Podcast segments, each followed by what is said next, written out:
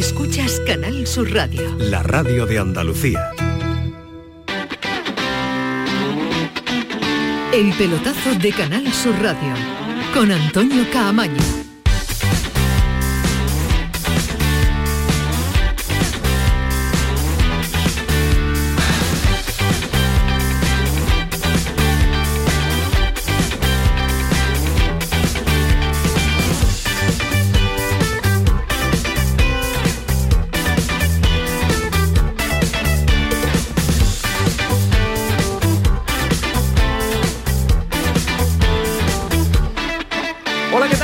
Sintonía de Canal Sur Radio, sintonía del pelotazo. Bueno, ha vuelto la Liga de Campeones, ha vuelto el espectáculo, han vuelto los partidazos y como suele ser habitual, ha vuelto el Real Madrid a su competición. Espectacular el partido del Real Madrid en Anfield, que se le complicaba en el minuto 15. 2-0 perdía después de un error garrafal de Courtois. Eh, marcaba Salah el 2-0 en el minuto 15. Parecía que se iba a caer el Real Madrid, pero es como siempre, parecía.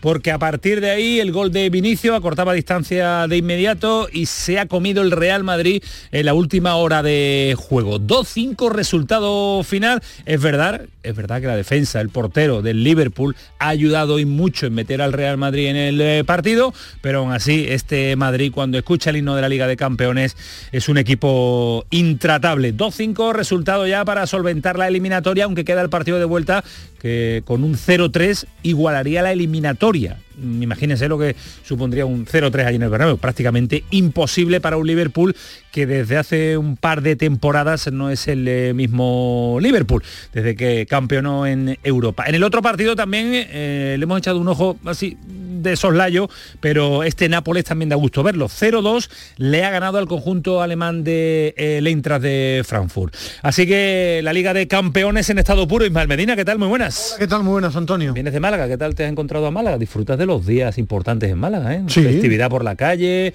victoria importantísima del Málaga. Sí, me gusta mucho, cuando he paseado por Málaga está muy bonita la ciudad y y bien, bien, y hoy disfrutando de la Liga de Campeones. Hemos visto un partido extraordinario. ¿eh? Tú hablabas por mucha defensa que esté mal y el portero de Liverpool y la Anfield. Y ganar 2-5, que el dinero está en la Premier, tiene un mérito tremendo. Hablaba de los errores que ha cometido la defensa del Real Madrid. También Courtois ha cometido un error. Lo que, lo que me parece que lo que ha hecho hoy el Madrid tiene un mérito extraordinario y lo de Vinicius. Yo eh, se habla de Mbappé, que es verdad, pero Vinicius yo creo que no está tan lejos ya de los grandes dioses del fútbol europeo ahora mismo. ¿eh? Está a un nivel fantástico, lleva ya mucho tiempo siendo el mejor del Real Madrid y eso es digno de, de elogio. Ser el mejor cada semana de un club como el Real Madrid, un equipo como el Real Madrid tiene un mérito tremendo. Y el Nápoles, aquellos que no hayan visto mucho fútbol, que vean jugar al Nápoles, que es entretenidísimo, es un equipo muy bonito de ver. Bueno, pues eh, los titulares de Ismael Medina al respecto de lo que nos deja la Liga de Campeones. ¿Qué te ha gustado, Alejandro Rodríguez? ¿Qué tal? Buenas noches. Buenas noches, ¿qué tal, eh, Camaño? Bueno, pues como siempre, ¿no? Eh, quedarnos con la capacidad de superación que tiene el Real Madrid en esta competición especialmente. Es verdad que siempre, ¿no? yo creo que va, va en su ADN, es, es marca de la casa. Y, yo, yo tengo, tengo amigos que cuando el Liverpool se ha puesto 2-0 eh, me decían, no, ah, tranquilidad, si el Madrid ganará luego 4-0 en la vuelta y se va a clasificar. No, es que no, no, que, esperar, no había que esperar ni a la vuelta, ¿no? En el mismo partido le ha dado, le ha dado totalmente la vuelta a la tortilla con un 2-5 y, simplemente pues quedarnos con eso, ¿no? Con que el Madrid eh, juega otra cosa cuando está en la Liga de Campeones y, bueno, y este resultado le va a dar, le va a dar, le va a dar mucho impulso a un Madrid que venía con cierta dudas. ¿eh? en los últimos partidos de liga no ha estado precisamente sobrado y, estoy bastante de acuerdo con el comentario de Ismael Medina de, Vinicius, que realmente está jugando muy bien al fútbol, está siendo el mejor del Madrid, pero creo que es a un futbolista al que todavía le falta eh, continuidad dentro de los partidos para realmente ser un crack mundial de estos absolutos eh, Messi, Cristianos y Mbappé teniendo en cuenta que también Mbappé tiene sus lagunas en los partidos. Eh, le falta crecer, pero también eh, la edad que tiene es eh, lógico que tenga el crecimiento que se le espera con también cuando la cabeza muy valiente. asiente un, poquito y cuando se dedique solo a jugar al fútbol será mucho mejor jugador, porque en Europa le pasa, no se embolica con los aficionados, no se, no tiene ningún rival al que con el que se pelea y se enfada, solo le pasa en la liga, en la liga española. Pero el día viene marcado por un auténtico protagonista, es el protagonista de la jornada del fútbol fútbol español, está jugando en un equipo andaluz, eh, tiene mucha vinculación con eh, Andalucía, es Rubén Castro y nada más y nada menos que en el día de ayer marcaba 208, ayer dos, 285 goles en su carrera en liga, máximo goleador español superando al brujo Enrique Castro Quini y solo tiene por detrás a Messi y a Cristiano. Los dos nombres más grandes que ha habido en la Liga Española en los últimos 15 años. Messi, exactamente, él está por detrás. Es el primer nacional solo superado por estos dos, fenómenos. extraordinarios, fantásticos jugadores. Ahora en un ratito, Ismael Medina, vamos a estar ah, con él eh, porque nos espera el protagonista de la jornada. Pero el día viene también marcado por felicidad por parte de los entrenadores porque recuperan en Andalucía, en los nuestros, en el Betis y en el Sevilla, en, eh, en este momento, porque recupera jugadores el Betis, pero sobre todo está muy pendiente Alejandro la lesión de Canales. No se sabe si va a llegar al partido ante el Real Madrid. Ahí está la cosa, pero se queda en una lesión que no reviste excesiva gravedad. Sí, ha, habido buenas noticias hoy, ¿no? Y, sobre todo, evidentemente, yo fíjate, más que eh, por la tranquilidad de que pueda volver antes a, jugar Canales, eh, es porque no, no le produzca un parón demasiado grande eh, por lo bien que estaba jugando, ¿no? Yo creo que sobre todo es eso, que no que de repente no te veas un mes fuera de los terrenos de juego, ahora tengas que volver a coger la forma, que tampoco es que Canales la pierda mucho, pero sí pierdes ese instinto competitivo que había conseguido, con lo cual desde luego es una buena noticia que pueda venir antes, aunque es una lesión muscular, eh, aunque sea de menor gravedad de lo que parecía, no deja de ser una, lesión con la que hay que tener cuidado y vamos a ver realmente en el día a día cómo, cómo se supera. Seguro que con la nutricionista amiga nuestra de esta casa del pelotazo eh, se recuperará mejor. Se recupera rápido y ojalá pueda llegar al partido ante el Real Madrid porque este Canales había recuperado ese momento dulce de forma que necesitan también los jugadores. Le va a costar, intuimos que sí, Mael Medina, recuperar momento dulce también al Tecatito porque lleva seis meses fuera de los terrenos de juego desde septiembre eh, que se produjo esa lesión, pero ya hoy se ha visto por la ciudad deportiva. Dos veces Buena noticia. por el quirófano. Dos veces, sí. Eh, estaba tremendamente feliz. La cara de sonriente de, de, Tecatito Corona. Ahora vamos a ver qué tiempo necesita para empezar a jugar. San Paoli si lo ve bien no es de esperar mucho tiempo a que el futbolista se ponga a tope, lo que pasa que son seis meses las recaídas, ¿eh? sin, bueno, más que las recaídas, que, esté en condiciones, porque tampoco parece que sea un futbolista al que le vaya a costar mucho coger la forma, o sea, un, jugador más bien liviano, un jugador pequeño. Además que cuando ya empieza en el grupo a entrenar, Tecatito ya llevaba tiempo haciendo una especie de pretemporada en solitario. En el Sevilla han tenido la buena noticia de la vuelta del Tecatito, y se ha confirmado que lo de Badé es una lesión gorda. una lesión gorda me refiero muscular. Ese es, el mayor problema, que puede tener el Sevilla. ¿eh? Yo creo que mínimo va a estar un mes en el dique seco. Badé, por tanto, el Sevilla, por ejemplo, para el viaje mañana a Eindhoven, solo vuelve a tener a un central sano. ¿Fernando va? Que es Nianzú. Fernando va, pero central. Fernando es pivote y Gudel lo han convertido ahora en central, pero va a jugar el próximo mes y medio con un solo central en condiciones. Después nos cuenta mucho más detalles porque vamos a tratar en profundidad también en la crisis del Córdoba. Hemos citado a los auténticos especialistas en el equipo cordobesista para entender qué le está pasando al conjunto de Germán Crespo y un nuevo capítulo más de Enrique Negreira con el eh, asunto Barcelona. Todos los equipos quieren que se depuren responsabilidades, menos uno el que acaba de marcar cinco goles en Alfi. El Real Madrid no firma o no apoya ese comunicado al respecto de responsabilidades. Muy, pero que muy sorprendente. Después lo comentamos. A esta hora 11 y 12, el pelotazo, está Manu Japón, Antonio Carlos Santana, pareja los dos ahí pegaditos, porque esto suena de maravilla, Kiko Canterla, Paco Tamayo. Así que nos vamos hasta las 12 de la noche en este programa de martes.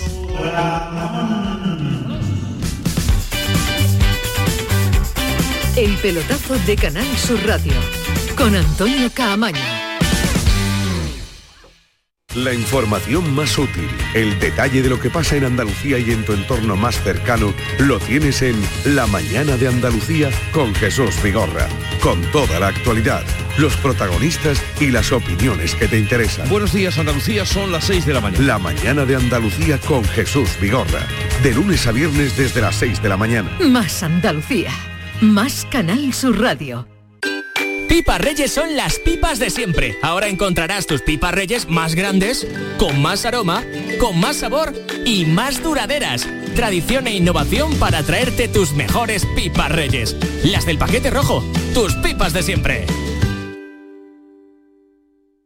El campo andaluz necesitaba un paso adelante. Por ello, hemos sembrado millones de datos, regados con inteligencia artificial para hacer posible... Siembra, la nueva plataforma colectiva por inteligencia artificial de asistencia a la planificación de cultivos para su comercialización. Toda la información para acertar y cultivar la solución más rentable. Junta de Andalucía. Oye, ahora que estamos aquí un poquito los tres, os quería decir algo. Alicia, ¿hace cuánto nos conocemos tú y yo? Nos acaban de presentar. Bueno, y Alberto. Soy Félix. Pues Félix, para mí, para mí, ¿eh? Es como si fuerais mis hijos. Los dos, ¿eh? Padre no hay más que uno. Claro, que por 17 millones a lo mejor te sale alguno más. Ya está a la venta el cupón del Extra Día del Padre de la ONCE. El 19 de marzo, 17 millones de euros. Extra Día del Padre de la ONCE. Ahora cualquiera quiere ser padre. A todos los que jugáis a la ONCE, bien jugado. Juega responsablemente y solo si eres mayor de edad. El pelotazo de Canal Sur Radio con Antonio Caamaño.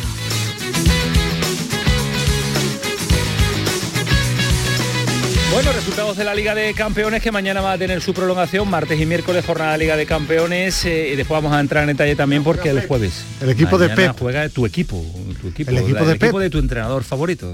Está un poquito más cerca de que lo eliminen, como todos los años, vamos, en la Liga de Campeones pero va a seguir siendo mi entrenador preferido. eso sí, una cosa no quita la otra. y ha perdido el liderato en la Premier otra vez, lo recuperó y ha vuelto a perderlo este pasado fin de semana. ¿Está irregular el Manchester City, Mael Medina? ¿Está tu equipo que regular? No, no, mi equipo. ¿Tu equipo esta temporada cuál es? ¿Cuál es tu equipo esta temporada en Europa? Yo siempre voy con Guardiola, me gusta ver al Nápoles. El Nápoles este año, vale. El año, pasado, el año pasado era otro y ahora este año sí, es yo voy cambiando, pero me gusta mucho ver al Nápoles. Vale, vale, nos alegra una Pero siempre ha sido del Nápoles, ¿eh? Bastante, quiero decir que, que, sí, por Maradona, por Maradona, ¿no? que lleva tiempo hablando del Nápoles. Sí, me gusta el Paletti. el hombre que fuma, el hombre que fuma no no era Mauricio Sarri, ah, Sarri el fumador era Mauricio Sarri este es el calvito bueno, el calvito. bueno, que ya lo hemos comentado al principio del eh, programa. El Real Madrid su competición eh, eliminado ya el Liverpool ya se ve en cuartos de final ¿no? el siguiente el siguiente Hombre, paso del Real Madrid. una cosa muy rara para que, para que el Madrid no pase esta eliminatoria. Favorito a ganar la Liga de Campeones el Real Madrid siempre siempre siempre. El Madrid tiene que ser favorito. Yo no creo que sea ahora mismo el mejor equipo de Europa, pero, pero, pero es favorito para ganar la Liga de Campeones. Es el actual campeón, pero va a estar duro. Muchísimo. Eh, yo no, eso de que ya después de hoy gana el Madrid la Liga de Campeones, no. Ni mucho menos. Ni mucho menos, no. Bueno, vale, bueno, lo iremos. El año pasado estaba peor. ¿eh? el año pasado el Madrid estaba peor. Y terminó, y, terminó, y, terminó, ganando bueno, pero la, el año pasado no se va a repetir en los próximos no, 30 pasado un milagro. El año pasado era un milagro, pero los milagros han empezado también hoy, ¿eh? 12 en minuto 15 y ha vuelto un milagro que me recuerda a la continuidad de la temporada pasada, ¿eh? Pero lo de hoy es menos milagro que lo que ocurrió. Un milagro, una remontada jugando bien al fútbol, pero no un milagro. Bueno, bueno, bueno, bueno. Es que Está muy bien Federico ¿eh? Valverde. Fede Valverde está muy bien y, Valverde y, y, y Benzema, es que y lo necesita el Madrid. Cuando llega la Liga de Campeones se transforma el, el Real Madrid. Bueno, señores, que tenía Ismael Medina que en la portada me estaba diciendo que quería aportar algo en el asunto de Enrique Negreira en el día de hoy. ¿Qué os parece? que el Madrid no se haya manifestado al respecto de como la totalidad de los clubes de depurar investigaciones y de ir hasta el final. Bueno, a mí me parece mal, pero no me sorprende, ¿no? Eh, ahora mismo es el... ¿Todo trasfondo de la Superliga? Claro, claro, claro. Hombre, ¿qué va a ser? Va a ser? la Porta se unió a Florentino cuando lo normal era que la Porta hubiera dado un paso atrás y ahora le devuelve el favor. ¿Tú qué piensas? ¿Que Florentino eh, ha hecho esto sin pensar? Que, creo que la Superliga va a ser un proyecto que no va a salir eh, a, un año, dos años vista. Eso crees tú, pero yo creo que, Florentino, no, Florentino piensa, piensa en la Porta, no piensa ni en Madrid ni en Barcelona, piensa en su amigo Laporta, en el amigo interesado a día de hoy Laporta y quedar bien con él hoy. Bueno, y hay otra cosa importante, ¿no? Que los tres grandes pilares de la Superliga son el Madrid, la Juventus y el Barcelona. La Juventus está metida en un lío de, de, de narices. y el Barcelona ahora, claro, es que está muy manchado. Hay, hay dos equipos de tres de la Superliga que están muy manchados por, por el tema de la corrupción, ¿no? Con lo cual, obviamente, eh, yo creo que el Madrid dice, mira, que pase esto y que, eh, y que por lo menos no, no, no, acabe afectando a, uno de los, de los pilares de la Superliga. Sí, de forma muy rápida, sí me gustaría primero que sucediera algo en el fútbol español, que este tema es lo suficiente suficientemente grave, después lo de la porta es vergonzoso, sus declaraciones y también me gustaría que los políticos dieran un paso al frente, que no se escondan con el miedo, no, Cataluña, Cataluña, que den un paso al frente porque a lo que ha dicho la porta es muy grave y el tema es gravísimo lo que está pasando en el fútbol español con el Barça. ¿eh? Eh, pues la porta que ha hablado en el día de hoy sin mediar pregunta al respecto de una especie de comunicado improvisado de la porta del presidente del Barcelona, hablando de cómo justifican este 1,4 millones que se llevaba Enrique, se llevaba Enrique Negreira de las facturas. La en mi etapa como presidente del Barça, en el pasado, se pagaban por servicios técnicos arbitrales, informes de jugadores, unas facturas que tenían un soporte documental y un soporte audiovisual. ¿eh? Habían unos vídeos que daban soporte a todas estas facturas. Y pagábamos lo que correspondía al, importe de la factura, que insisto, tenía como base documental y audiovisual. Y ni poníamos sociedades por en medio, eh, ni nada de lo que ha venido saliendo. ¿Eh? Nosotros pagábamos a quien prestaba los servicios en base a una factura y eh, su soporte documental y audiovisual correspondiente. Le pagaban y muy bien, por encima del valor de mercado. que me, ha recordado, me ha recordado a una película de los hermanos Marx. Cuando dice, no, las facturas, el soporte documental, el soporte de vídeo de la, parte contratante, de la, ver cómo lo explico para que no os enteréis de nada y aquí nadie lo sepa, pero que le pagábamos las facturas, mira, eh, no se lo cree nadie, ¿no? Es que no se lo cree nadie, que, que realmente el pago fuera por eso. Y si el pago es por eso, es que, es que usted, señor Laporta, es tonto usted como presidente del, Barcelona ha sido tonto en esta gestión. Él y Carrosel y, Bueno, todos los que han pasado por ahí. y, si son tontos es mejor que no sigan, ¿no? Como presidentes del Barça. Yo creo que no, no, les hacen bien a esa entidad, ¿no? Si usted ha pagado esa brutalidad de dinero por unos informes y unos vídeos de unos jugadores. Vamos, yo de unos árbitros. Bueno, los árbitros lo hacían, pero él ha dicho jugadores. O sea, me imagino que serían unos informes de, el hijo era una, especie de scouting de jugadores. el hijo, por lo visto, el hijo de Enrique Negrera tenían, veían muy bien el 4-4-2. creo que el perfil por la derecha, yo creo que se toma a la gente por, por tonta. Y, ha sido muy grave. Mucho, hay gente que todavía piensa, no, pero yo no soy de los que creo que compraban a los árbitros. No. Poco.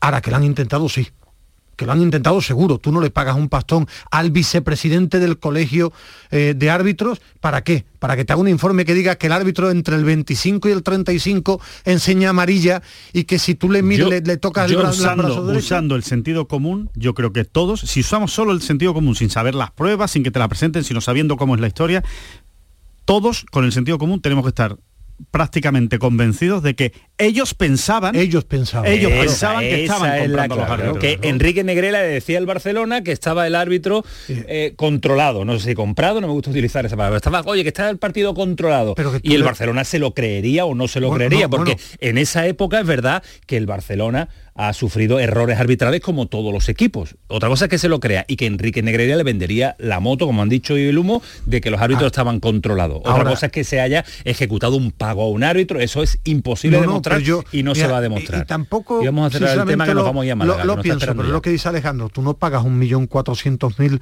euros eh, si no crees que hay algo gordo, gordo, gordísimo para tu club a cambio. Cuando el dinero no es tuyo y cuando... y cuando se han pagado barbaridades. Tú has visto pagar por jugadores desconocidísimos una auténtica barbaridad. y, algo había ahí. Porque se perdían, porque se perdían. Es decir, yo he visto fichar a jugadores muy malos por, mucho, dinero, y, nos ha pillado de cerca también aquí. ¿eh? Y que no teníamos la prueba ahora que todos pensamos que ahí se perdía dinero, sí. Entonces, en esto del Barça todos pensaban que sucedían cosas. Quiero decir una cosa respecto a este, antes de que antes de que cambiemos de asunto. Eh, bien por el Sevilla bien por el Sevilla, que fue el primer club. Comandando... Fue el primer club que hizo el comunicado cuando parecía que estaban todos como mirando al de al lado. A ver quién es el primero que lo hace, a ver quién da el paso, a ver quién tal. Cuando Tebas parecía que decía, bueno, yo esto ha prescrito, a ver si se meten otros, pues ahí estaremos nosotros. No, no, y fue el Sevilla el primero que presentó el comunicado, después vino el español y después vino las declaraciones de Tebas. Después diciendo que no, el comunicado me parece que es maquillaje. Bueno, maquillaje, pero ahí es cuando tú ahora has entrado y has dicho que... así que, valiente y como club andaluz que es, el Sevilla creo que, en este caso hay que darle todo el crédito a lo que ha hecho. Bueno, pues eh, del señor Tebas y de la Porta también hoy, otro mensajito. La batalla continúa entre Florentino, eh, la Porta y Tebas. Va a ser eterna y permanente y pesada. El señor Tebas ha aparecido a la palestra, lo cual no es sorprendente porque ya nos habían avisado algunos de ustedes de que el señor Tebas estaba pues detrás de una campaña reputacional contra el Barça y contra mi persona. De hecho, se lo preguntamos al señor Tebas. Se exclamó y, y dijo que nada que ver. Bueno, ya se ha sacado la careta ¿eh? ya pues sigue con su obsesión con el Barça, ¿eh? con su, digamos, fobia, con su fobia por nuestro club. Y, bueno, quiero recordar que, por si alguien no lo sabe, el señor Tebas ya, cuando yo era presidente en el 2005, si no recuerdo mal, era vicepresidente del Alavés, hizo una denuncia para que Messi no jugara en el Barça por ejemplo. Y luego ha tenido una trayectoria de, eh, ya te digo, una obsesión por, por el Barça siempre. Bueno, pues eh, ahí están. Eh, es político y piensa que la gente es tonta, de verdad. ¿eh? Yo creo que es político, es populista. la gente del fútbol, los altos cargos del fútbol piensan que los demás y el periodismo es tonto y que los mensajes que lanzan son la auténtica verdad. pero empezando por el señor Tebas y empezando también no, no, por, si yo los meto a todos, Rubiales si, yo, si yo los meto a todos en el saco, a todos, Tebas, Rubiales, todos. Lo que pasa es que lo que ha dicho la porta no puede pasar. Ustedes me dijiste y acusa al periodismo, ustedes como periodistas me dijiste que iba contra mí. ¿Esto qué es? Es muy antiguo, ¿no? Cuando uno, cuando uno se queda sin, sin argumentos o cuando se ve contra la espada y la pared, siempre se recurre a lo mismo, a la persecución, a que van contra mí y a que me tienen algo y al victimismo. Es, muy antiguo, lo hacen todos, todos los políticos. Bueno, vamos a dejar... es político, no lo olvidemos. Sí, sí, la porta es político y muy político. goleador? Me, Hombre goleador, hombre goleador, así que nos marchamos hasta la capital de la Costa del Sol para hablar con el hombre de la jornada, con el eh, que ha roto todos los eh, datos numéricos en la Liga Española, hombre que juega en el Málaga ahora, que tuvo también un pasado en eh, verde y blanco y su vinculación con Andalucía es muchísima, donde siempre ha visto puerta y ha sido su referente, el gol, el gol y el gol. Rubén Castro, ¿qué tal? Buenas noches. Hola, buenas noches. Uy, qué voz de cansado, qué voz de llamadas, de mensajes, de entrevistas y de, y de que te debo mucho la tabarra en este día tan importante, ¿no? Algunas que otras, algunas que otras. Pero bueno, de todo bien. Oye, eh, ¿cómo has pasado el día? ¿Cómo te has levantado? Porque anoche te pilló por sorpresa todo este asunto, pero ¿cómo te, cómo te has levantado? ¿Cómo ha sido la jornada? Sí, la verdad que ayer no se pilló por sorpresa. Creo que era el día menos esperado. Encima no jugaba de, de titular, salir a segunda parte, conseguir ese récord. Bueno, hoy ha sido, eh, hemos tenido entrenamiento y al final un poco más de lo normal, sobre todo muchos mensajes de mucha gente que, que bueno, que, que saliera por, por estos goles que he hecho y la verdad es que muy agradecido a todo el mundo. Claro, porque ayer era difícil que se superara el récord, Rubén. Eh, como tú dices, no eras titular, había que marcar dos además para superar el récord y se dan las circunstancias. Eh, eso en el plano individual, en el colectivo también era importantísima la victoria ante el Málaga, ante, ante el Zaragoza, perdón. Sí, eh, lo primero es eso, ¿no? Lo primero es el, equipo, es el grupo, que la verdad es que, que llegamos a una raya muy mala y, necesitamos la victoria como, como sea. Ayer creo que que fue muy buena, ¿no? El equipo dio eh, una buena imagen, ganamos, eh, hice los dos goles, superé el récord, la verdad que fue una noche perfecta para mí. Eh, palabras mayores, por delante de El Brujo, de Enrique Castroquini, madre mía.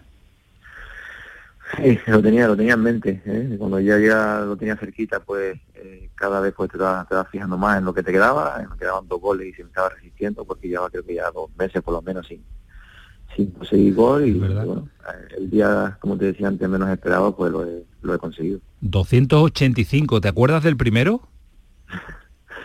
sí, bueno, es contra el Madrid, me acuerdo porque eh, fue en Las Palmas, en, mi casa, eh, contra todo Madrid, los goles aquí en Casilla, mm, esos goles no se olvidan. ¿Y ha recibido algún mensaje de Casilla, por ejemplo? No, pues todo, todo, empezó aquel día, todo empezó con, un porterazo con, Casilla. Oye, y, es que todo lo que te vincula, Rubén, con, el, con, con, este número y con, este, con esta cantidad de goles, te deja solo por delante a dos tipos que marcan pocos goles, a Messi y Cristiano. Y después va Rubén Castro. Yo lo que le digo a la gente cuando me dice, yo para mí soy el primero, porque contando esos, esos dos no se puede, no se puede contar. Porque son demasiados pero bueno, la verdad es que contento y bueno, no me lo esperaba para nada. Cuando empecé en esto ni me lo imaginaba. Pero bueno, con trabajo, sacrificio, eh, mucha dedicación, al final uno consigue lo que se propone y, bueno, pues mira, yo lo he conseguido. Y muchos años, ¿eh? Muchos años. ¿Cuántos lleva ya? ¿Cuánto? Demasiado. ¿Demasiado? Sí, no, no, todavía te queda. Tengo 41. 41. Eh, ayer, ayer me parece, Alejandro, eh, comparábamos las carreras de, Joaquín y de, y de, un mes mayor. Es un mes mayor. Eh, Rubén. Rubén que Joaquín. Uno de junio y otro de julio. Estamos, estamos ahí, vamos a ver quién se retira. Os estáis picando, ¿no? Entre los dos, ¿no? Os imagináis mensajes picando entre los dos. estamos picando de 15 de día antes, pero bueno, eh, yo creo que a los dos nos queda algún añito más, nunca se sabe. Bueno, bueno, bueno, pues mira, ya lo está dejando ahí el primer eh, titular. La idea es continuar un año más. Lo suyo sería eh, segunda división salvar al equipo por lo menos, ¿no? Es que no, queremos pensar en otra cosa, Rubén. No, eso es lo, eso es lo primero, eso es lo que, lo que tengo en mente. Eh, al final el reto personal que he conseguido me sale un poco mal por, la situación del equipo. La verdad es que, estaba contento, entre comillas, porque bueno, el equipo no, no está bien y, y, yo creo que había que dejar los retos individuales a un lado en estos momentos. Pero bueno, sí que es verdad que lo lleva mucho tiempo, es un reto que no se consigue todos los días y bueno, ahí fue un día muy feliz. Bueno, eh, es una cifra que a mí me gusta ser puntilloso, solo en Liga. En Liga. Es decir, es que Rubén Castro ha marcado goles en Europa con el Real Madrid Balompié. Es decir, que la cifra supera los 300 goles eh, en su carrera profesional. ¿eh? no sé, ¿los, tienes contados, Rubén? ¿Los tienes contados? ¿Cuántos son al margen de, de, la Liga? Son, no, sé que son 300 y 310 o 300 poco, pero sí, algunos más son son 20 goles más creo de los que llevo. Eh, y cuando eh, es verdad que el tópico cuando se quiere analizar a, Rubén Castro es eh, siempre decir el tópico positivo y el tópico muy halagador, ¿no? De decir, es que es hombre gol, qué fácil lo hace, el, lleva el gol en las venas, tiramos siempre de estos recursos tan utilizados. Pero es que mm. el tópico es verdad, Rubén, es que, es que ha nacido para marcar goles. Sí, yo al final es lo único que sé hacer, eh, es lo que lo que llevo haciendo desde Un poquito más también, algo más, ¿no? bueno, es lo mejor que se me da. El hacer gol, eh, sí que es verdad que a lo mejor este año se me, está costando más de lo normal, eh, estoy fallando ocasiones que, que a lo mejor otros años no, no fallaba, pero bueno, quedan 14 o 15 partidos, que eso en el fútbol es un mundo, queda muchísimo y vamos a ver si podemos meter algún gol más. Rubén, ¿cuál dirías que es tu principal virtud para tener tanto gol? Eh, ¿Dónde crees tú que, que, radica ese instinto natural que tú tienes? Mm, no sé, a lo mejor la, intuición, ¿no? De, de, creer dónde va dónde va a ir el balón o no sé, yo creo que, es esa. Yo creo la intuición y, y si tendría que decir alguna, te diría esa. La intuición. Eh, para mí dos cosas rápidas. Una, ¿el mejor Rubén Castro fue el del Betis? ¿El más completo? Sí, sí, sin duda. ¿Te quedaste con la espina de no haber sido internacional en esa época? Hombre, eh, yo quería, hice todo lo posible para, para ir y creo que el año que hice 19 o 20 goles en primera podría haber ido mm. algún amistoso, pero bueno, eh, también era consciente de los delanteros que tenía selección, que era muy complicado de, asistir a la selección, pero bueno, ya te digo, me considero tranquila porque creo que, que lo di todo para, para intentar ir a la selección. Y como has jugado con tanta gente y en contra de tantos jugadores, porque tu trayectoria es muy larga, ¿el mejor 9 contra el que has jugado? ¿Contra? Sí. Bueno, para mí yo siempre he dicho que el mejor es Messi. No sé si es un 9 o lo que es, pero... o todo, ¿no? un 10. es todo, por eso, no sé, puedes jugar cualquier, eh, en cualquier parte que para mí es el mejor. Rubén, ¿y, el, ¿y te atreverías a decir el nombre de el mejor pasador que has tenido? ¿O el que mejor te ha entendido en el campo? ¿El, futbolista que mejor ha sabido mover tu, leer tus movimientos? Mm, es que he tenido, he tenido también bastante, pero bueno, eh, ahora mismo tengo a Ale Gallar, que, llevo tres años con él y me entiendo muy bien, y otro más eran Gonzalo Sevilla en el Betty, la verdad que... Claro que también tenía esa facilidad para, ver los movimientos delanteros. Qué pelotero. Eh, cierro yo el círculo. ¿Cuál ha sido el defensa que más te ha costado o que mejor te ha marcado y que más te ha costado sobrepasar? Pues mucho, mucho, y cada vez me cuesta más. cada vez me cuesta más. No, no sé, así un defensa que he jugado mucho también, no sé, jugado un señor Ramos con Pepe, se Puyol. Eh, jugado contra los mejores, claro. Muy difícil. Eh, y, el que más te ha repartido, el que te has ido un día desde el partido y has dicho, madre mía, mañana no puedo ir ni a entrenar. Ese partido que tú recuerdas por haberte ido machacado, ¿cuál es? Pues así de, patada, pues no sé decirte. Pero bueno, al final es que con, con casi todo, ¿no? Siempre eh, hay ese tipo de, acciones, pero, pero bueno, al final es fútbol. A Rubén le cazaban poco, ¿eh? A Rubén le cazaba un poco, es que no se le ve. es, que Rubén es, muy listo en los movimientos, le gusta. Voy a yo no voy contacto, ¿no? Yo voy a la caída, me queda por ahí Pero no hay partido en el que un delantero no, reciba, ¿eh? que es muy, muy, muy difícil enfrentarse a los bichos, a los bichos que tiene. Hablando de virtud, para mí, aparte del gol, tiene una grandísima virtud que vive, sabe vivir como nadie en el filo del fuera de juego. Es el delantero que en su trayectoria más gol ha marcado siempre en el límite. Tiene una habilidad para estar en el límite del fuera de juego y eso vuelve loco a los defensas. Bueno, esa y otra otras virtudes importantes que es la que estamos analizando pero, pero, pero esa es muy eh, ahora con el... eso sí, eh, Rubén, eh, una cantidad de equipos brutales, una trayectoria importantísima, Las Palmas, el Deportivo, el Betis, eh, marchaste fuera de, España, otra vez el Betis, Las Palmas, Cartagena, Málaga. esta mañana leía cosas sobre Rubén y me llamaba la atención algo. Hay un jugador que te ha acompañado siempre en cinco o seis equipos. ¿Momo puede ser?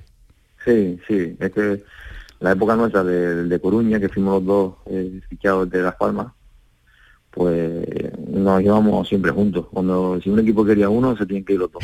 Si no, no, los Melli, los Melli, la pareja de hecho. Sí, sí, así éramos. Eh, Albacete, pues dos Albacete, a Santander, a toda Santander. Así estuvimos unos cuantos, unos cuantos años. Te habrá escrito, ¿no? Te habrá, te habrá mandado un mensajito, ¿no? Sí, comemos muy bien, ahora está ahí en Las Palmas ayudando a, al equipo, que la verdad es que, que este año están espectacular y ojalá puedan puedan subir a primera visión, yo creo que, se lo merecen. Eh, un, un, tema me gustaría preguntarte. ¿Tú dices, un año más te queda como mínimo jugando al fútbol? Mm, yo lo que digo siempre, llevo dos o tres, dos años diciendo lo mismo, que voy a esperar a ver cómo, cómo termino el año, si termino bien, si, si, si quiero seguir disfrutando del fútbol, si yo me encuentro bien. Y, bueno, el año pasado hice 20 goles, así que tenía que seguir. Mm, vamos a ver cómo, cómo termino este año. Hasta el día de hoy, a ver, me encuentro muy bien, no me perdió ningún entrenamiento y si sigo así pues pues claro seguiré seguiré otro año. Y cuando te retires si puede claro si alguien me quiere seguro. pues. bueno los, jugadores estáis muy muy demandados. y cuando te retires sigue existiendo la posibilidad de que vivas en Sevilla aquí en Andalucía y poder entrenar el Betis con chicos para enseñarles cómo se marca goles. Lo primero es seguro porque tengo mi casa en Sevilla eh, vamos a vivir en Sevilla eso está claro y lo otro, no lo sé, la verdad es que no me lo he planteado, mm, siempre me, lo dicen y no tengo ni idea de lo que voy a hacer cuando vea el fútbol. Por eso estoy alargando el fútbol. Como no se otra cosa, claro, Es, lo que en lo que voy a hacer cuando lo deje. ¿Pero vas a querer seguir ligado al fútbol? O sea, ¿te ves ligado al fútbol toda, toda tu vida o, no? O quizás mejor... Yo siempre digo que no, pero al final es lo que, es lo que he vivido siempre y es lo más seguro lo que voy a hacer. ¿De qué o el qué? La verdad es que no sé qué decirte. Hombre, si hay algún equipo, el Betis 100%. Enseñar a los chicos jóvenes, hoy que está todo el fútbol que tiene muchos compartimentos para enseñar a los chicos cómo enseñarle el, remate, ¿no? Claro, el remate, los niños de, los 12 años hacia adelante. Por lo pronto estoy enseñando a mis hijos, vamos a ver si... ¿Tiene alguno, tiene alguno que apunte o no? Bueno, le gusta, le gusta. Bueno, pues, que, disfruten y que, lo más importante ahora es eh, disfrutar con el con el fútbol que todo que todo llegará. Rubén, la última. Eh, me gustaría preguntarte por eh, estas temporadas que está haciendo el Betis, por ese salto de calidad que ha dado ahora permanentemente en la Europa League, tocando Europa, ganando un título. tiene la obligación el Betis de, de, estar ahí, ¿no? De estar siempre permanentemente ahí. Es un grande de la Liga Española y tiene la obligación de pelear por, por cosas así, ¿no? Sí, yo creo que ya lo lleva demostrando unos cuantos años, muy bien dice, ha ganado la Copa, la verdad es que casi un día muy feliz para todos los béticos, yo creo que, que se lo merecían, ¿no? Después de tanto sufrimiento que llevaban, se merecían ese, ese título y, la verdad es que, contento por, por ver el equipo siempre todos los años y arriba. ¿Me permitís que haga la pregunta menos original de la, de la historia? Pero es que tengo, tengo curiosidad. Yo creo que se la habrán hecho como 7 millones de veces a, Rubén ¿El mejor gol le va a preguntar? Efectivamente. si es que ya lo sabíais. Y además yo seguro que la tiene hasta escrita. Yo creo que Rubén la tiene hasta escrita o grabada. Va a poner una grabación ahora de las veces que se lo han preguntado. El mejor gol de su historia, de, los 2.85. Sí, sí, de los 2.85. Bueno, me vale también uno de Europa o de, o de Copa.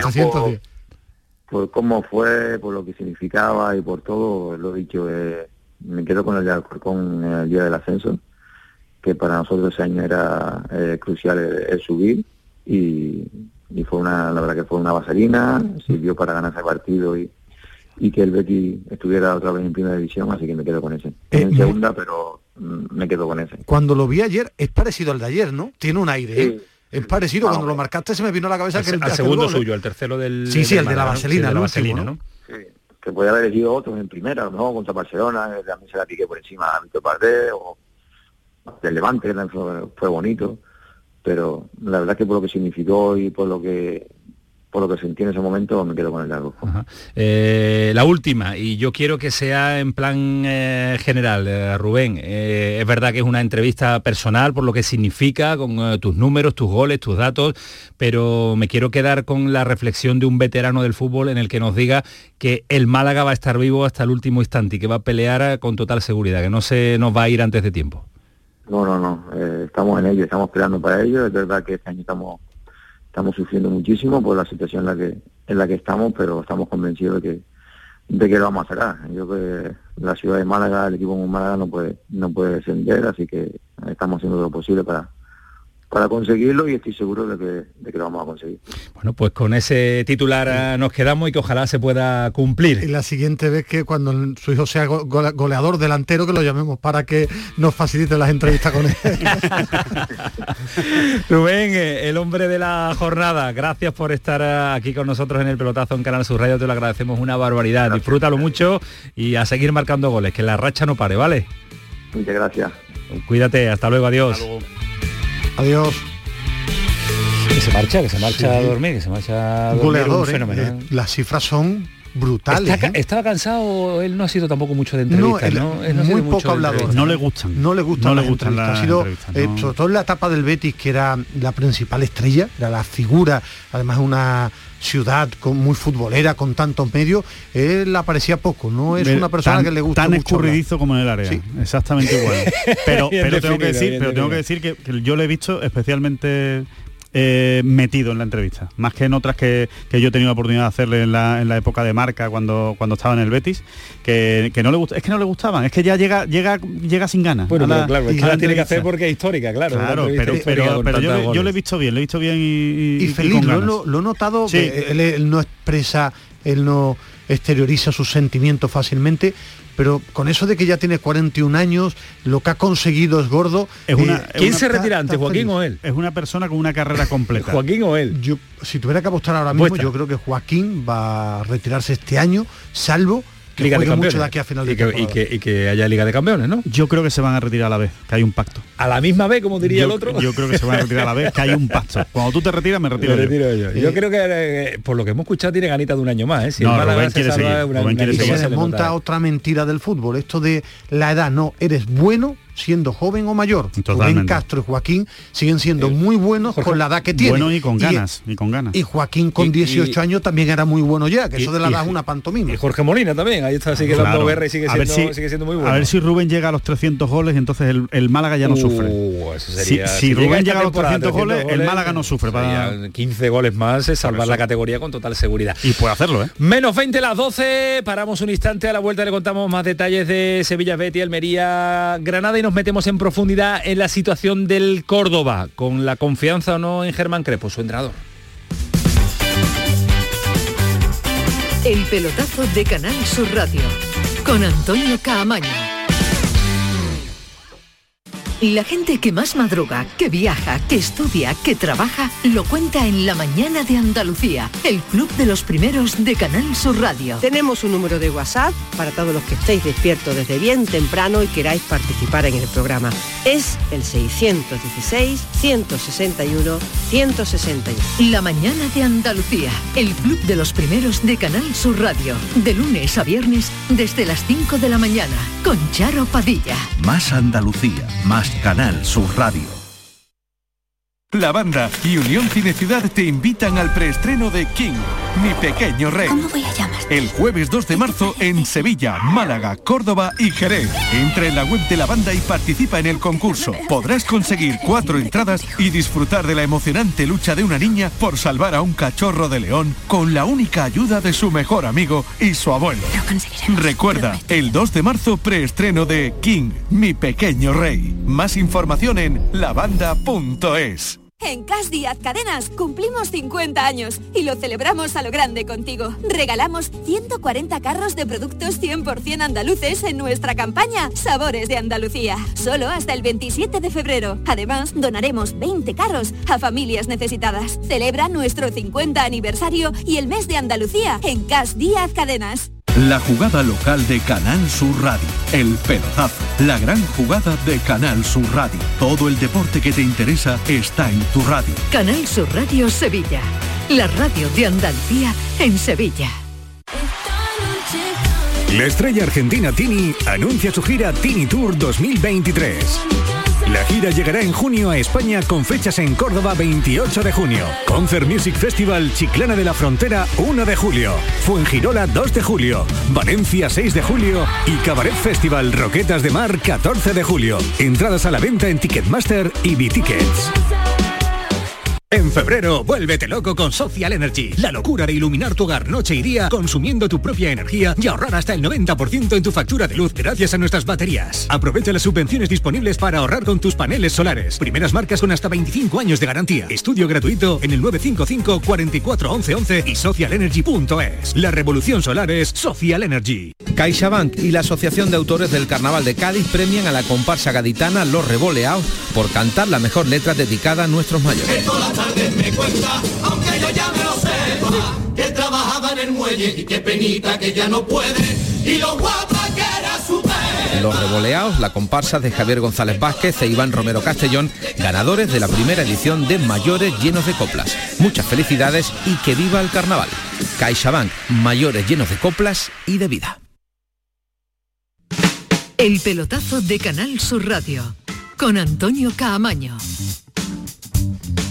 Menos cuarto es con Ismael Medina, con Alejandro Rodríguez, con toda la reacción de deporte hasta las 12 de la noche, al que vamos a sumar también eh, a compañeros desde Córdoba porque nos preocupa la situación. Hace una semana teníamos aquí al director deportivo del, Córdoba, Juanito, en el que se mostraba eh, tranquilo y se mostraba, se mostraba confiado de sacar la situación eh, Dos en la que vivía. más desde aquella charla. Perdió con el Castilla y ha perdido contra el Fuenlabrada.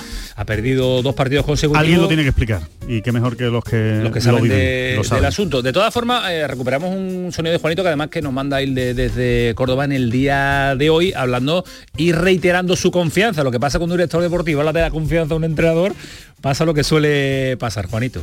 La confianza es plena, ¿no? Si no, no, actuaríamos de esta manera. Si tuviéramos eh, cualquier mínima sospecha de que Germán no puede levantar esta, esta situación, evidentemente actuaríamos. Pero creemos que este entrenador, bueno, se merece esa confianza. Eh, tenemos la suerte de haber vivido una buena etapa con él, no solo en segunda red, ¿no? porque evidentemente esto es otra categoría, pero no, nos olvidemos que con las primeras 15 jornadas el equipo iba líder destacado y si hemos hecho eso lo podemos volver a hacer. Ahora estamos con eh, compañeros de Córdoba Deporte, con David Jurado y también con el Día de Córdoba con Rafa Cano. Pero saludo primero a Bernardo Ruiz. Bernardo, ¿qué tal? Buenas noches.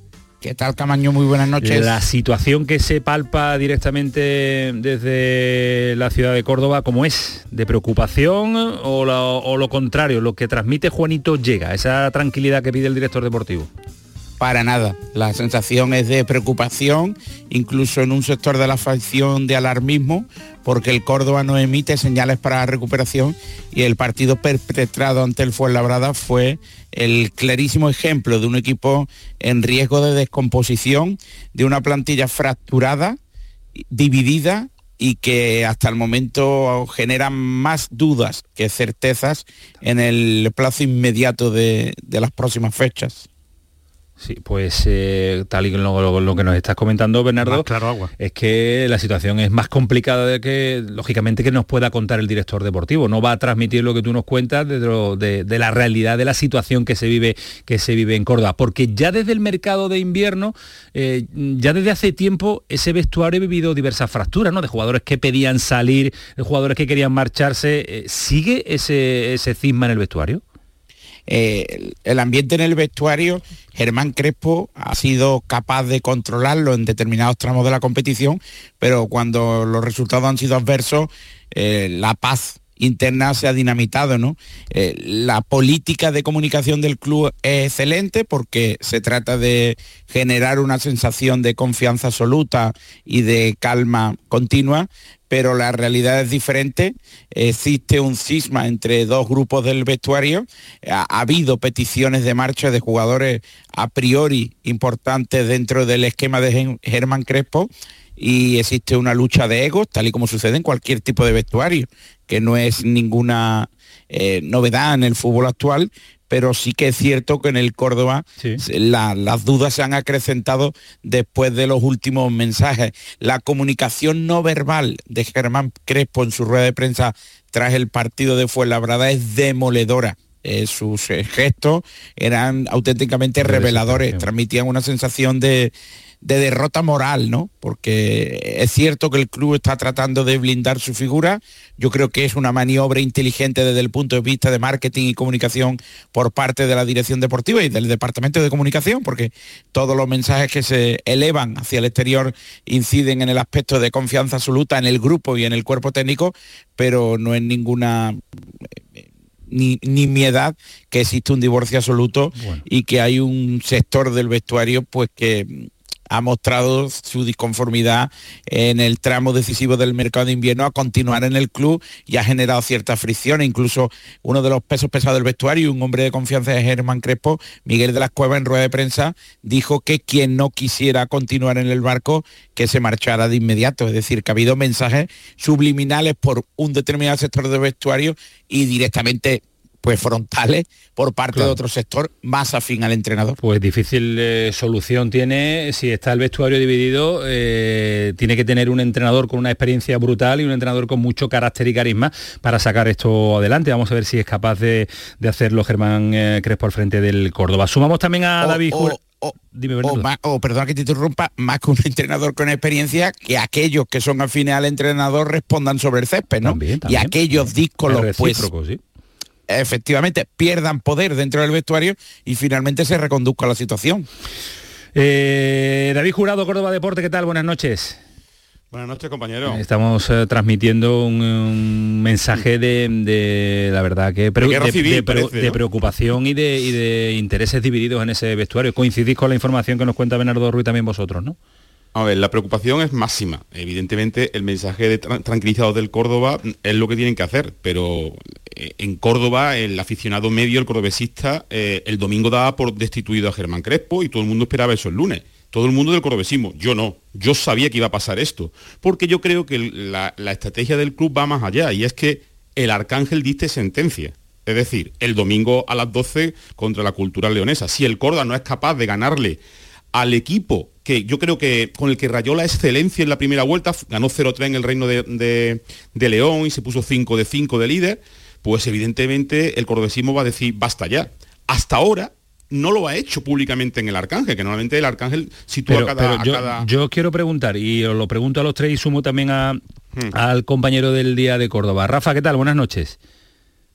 Compañero, buenas noches. Muy buenas. Eh, os pregunto directamente a los tres, a, David que está hablando, después Rafa y, a Bernardo. ¿Es Germán Crespo el máximo culpable de la situación en la que se está viviendo o se puede mirar eh, un poquito más allá o, hacia otra, otro, otro estamento del, eh, del, Córdoba?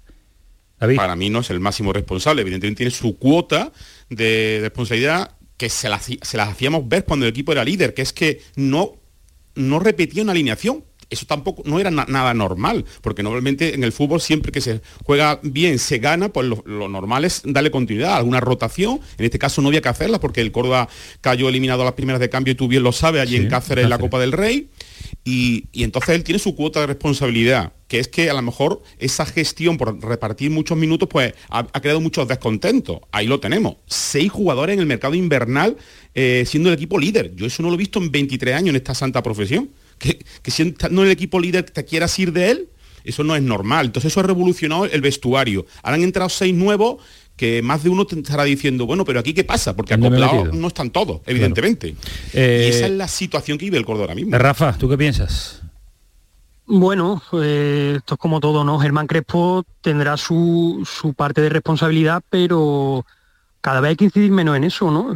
si pudiste ver el partido del, del Córdoba en Fuenlabrada, la imagen que dan los futbolistas sobre el campo ya empieza a descargar de responsabilidad al, técnico, ¿no? Cuando tú no peleas, mm, no, no, saltas al terreno de juego ni con la mínima concentración que, se te debe pedir como profesional de, del fútbol ya es complicado, ¿no? Y yo eh, sí estoy de acuerdo con lo que dice David, sí, sí, eh, sí le, achaco más a Germán el, tema del manejo del, vestuario que haya podido hacer en, algún momento de la temporada, ¿no? Porque eh, hay futbolistas que directamente han sido señalados en rueda de prensa, ¿no? Caso de Adrián Fuentes que, que, bueno, que fue el técnico el que, el que incendió su situación y acabó saliendo cuando ni el club se quería desprender de él ni el propio técnico quería prescindir de un futbolista que, bueno, que estaba jugando con regularidad en el, en el equipo, ¿no? Y bueno, después del mercado de invierno es verdad que aquí pensábamos que, bueno, que esto era eh, paz y después gloria, ¿no? Como se suele decir, pero, pero ni llega la paz ni llega la gloria, ¿no? El equipo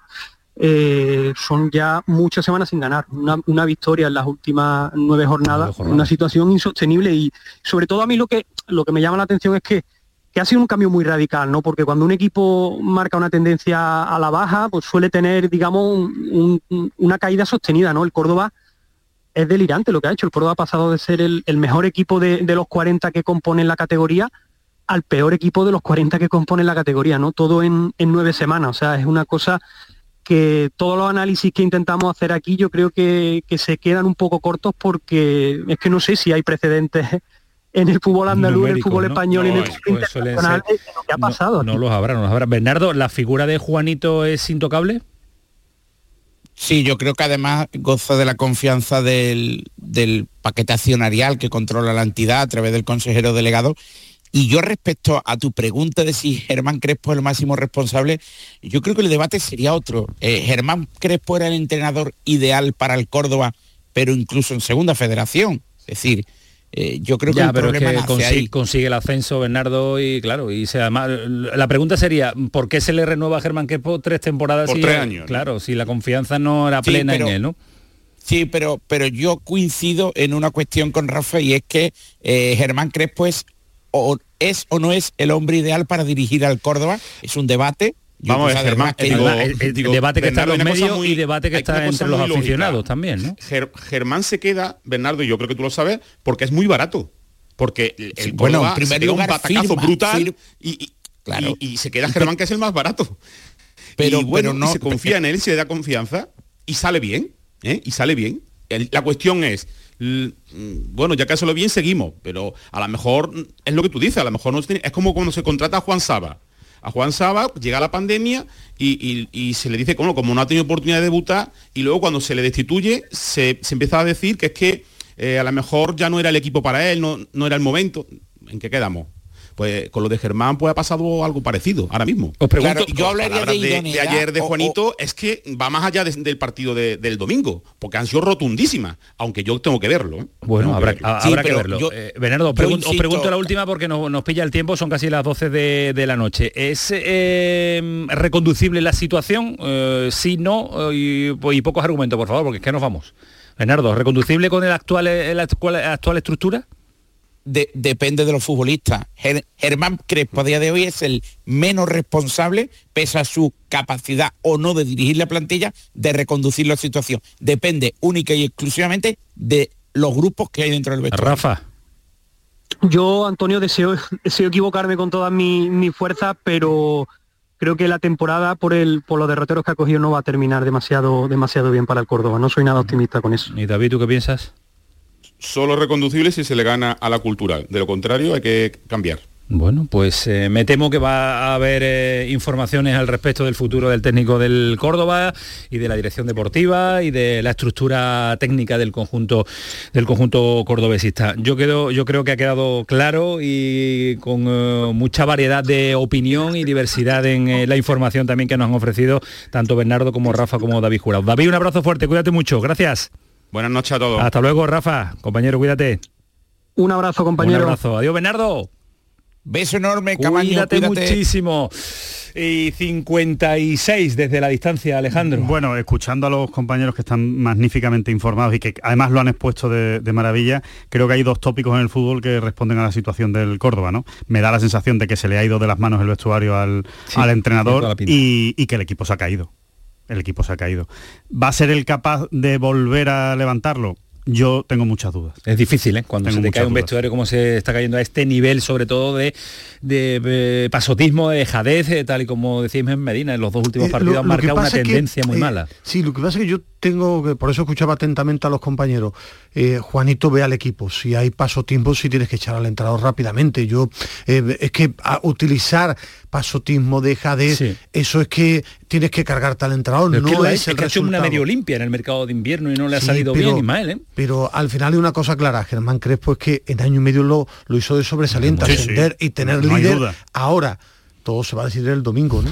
Lo comentaban, se va a jugar el puesto el domingo. Si gana, tendrá crédito, si pierde. No, ya no hay más que el aguante, es imposible aguantar. Imposible, sobre todo si habla el arcángel. A pesar de un director deportivo que ha demostrado su confianza y que se le renovó tres temporadas a Germán Crespo de lo bien que lo estaba haciendo en primera federación con el Córdoba. En el tramo final del eh, programa, en eh, modo telegramas, mañana, se va a Sevilla, 10 de la mañana con destino a Indoven. Nunca 10 de la mañana, ¿no? Sí, 10 de la mañana. Nunca ha jugado contra el PSV solo ha estado en Eindhoven para la final de la primera Copa de la UEFA que ganó el Sevilla.